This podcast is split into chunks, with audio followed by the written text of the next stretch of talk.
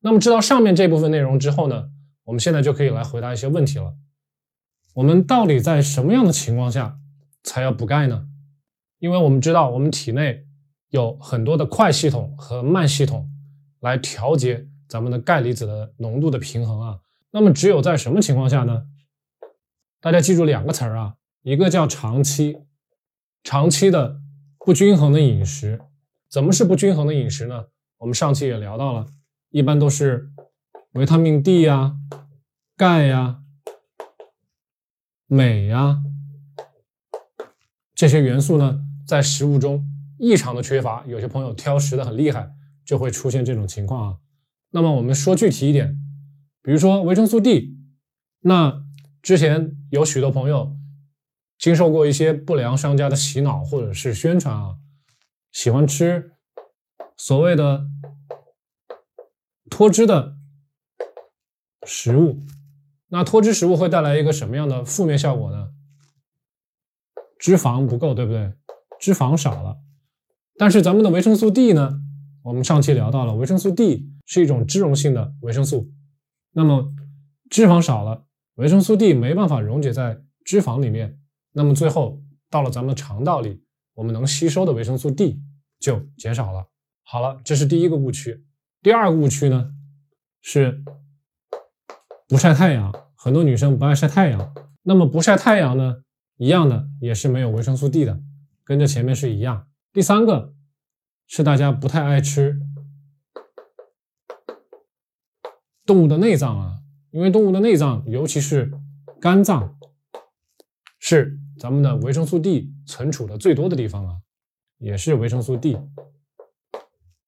那么这部分朋友如果平常不吃肝脏，也不吃维生素 D 相关的补剂的话，那么很有可能仍然是维生素 D 不足啊。再一个呢，钙含钙的食物吃少了，那么对于肉啊、蛋呐、奶啊这类食物呢，含钙多的食物呢，那么很多朋友不爱吃这个肉蛋奶，这也是一个不良的饮食习惯。好了，最后这个镁，镁咱们上期节目里说了，那么。蔬菜啊，坚果啊，如果有些朋友挑食，这些东西也不吃，那么镁也不够。那么镁不够呢，也会间接的影响到钙啊。这个咱们以后再详细的说。还有一些情况大家可能没有猜到，就是呢，大家喜欢喝饮料啊，具体哪些饮料呢？大家可以去看饮料的成分表。那么有些饮料里面。还有很多的磷酸啊，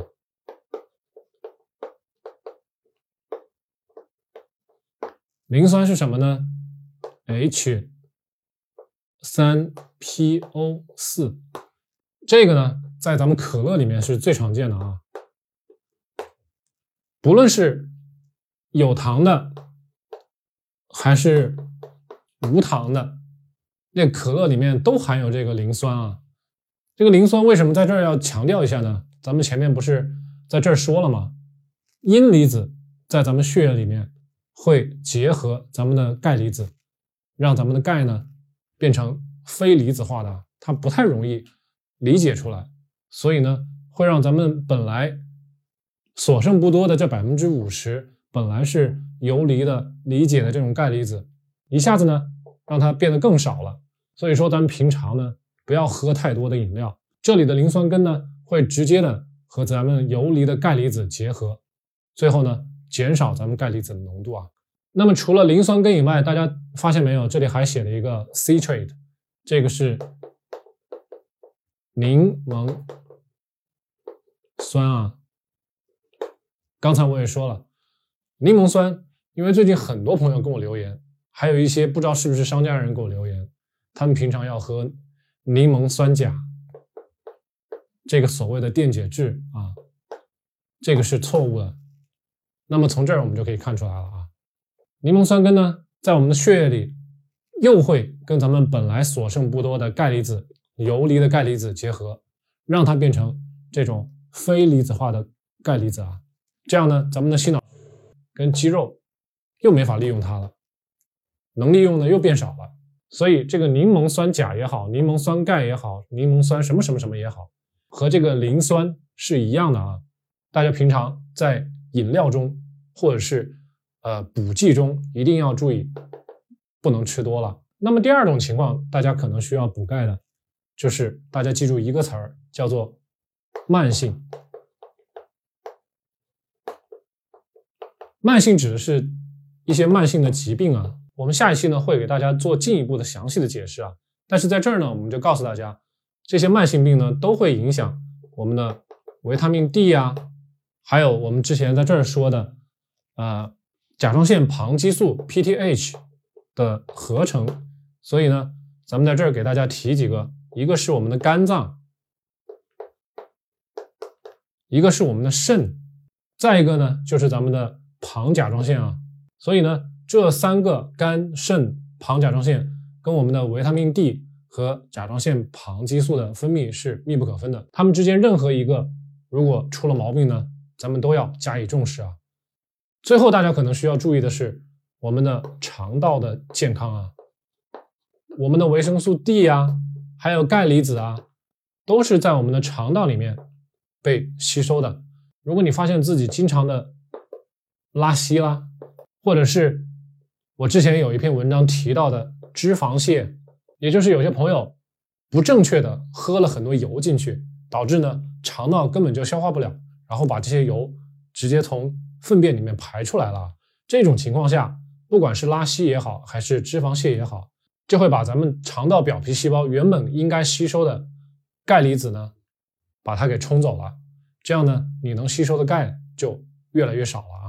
所以。经常拉稀或者是腹泻的这帮人，一定呢要对这个问题高度重视一下啊！咱们之前也说了，我们的骨头呢，我们浑身的骨头是一个巨大的钙离子的一个储存器。那么我们的身体如果出现了长期的或者是慢性的缺钙的现象，那么我们自己呢，大概在一年左右的时间就能发现了啊！因此呢，大家对自己的身体发生了变化要留个神儿，要注意一下，比如说。脖子变粗了，这里有一张我以前的二零一五年的一个照片啊，大家可以发现那个时候呢，我既胖，而且呢脖子也很粗。那么脖子粗有可能是一种什么情况呢？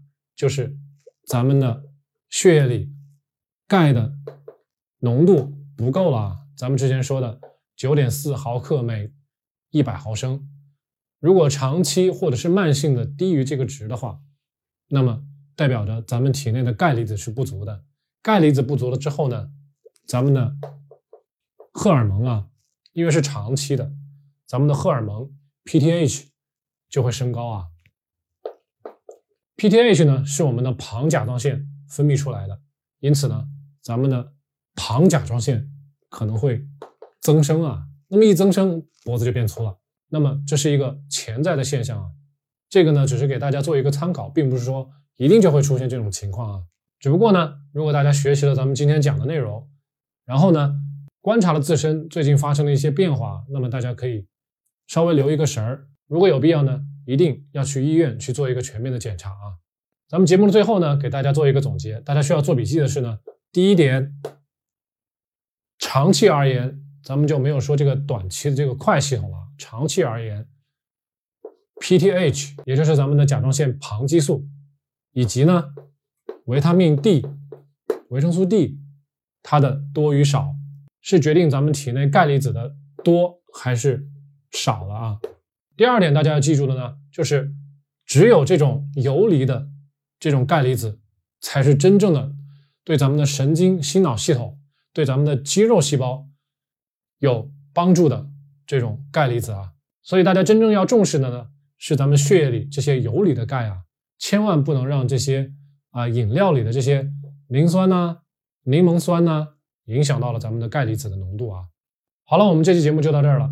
希望呢，朋友在节目的最后给我点赞、关注以及收藏啊。如果还有一些没听明白的地方呢，大家可以给我留言，我会随时给大家答复啊。好了，我们下一期再见。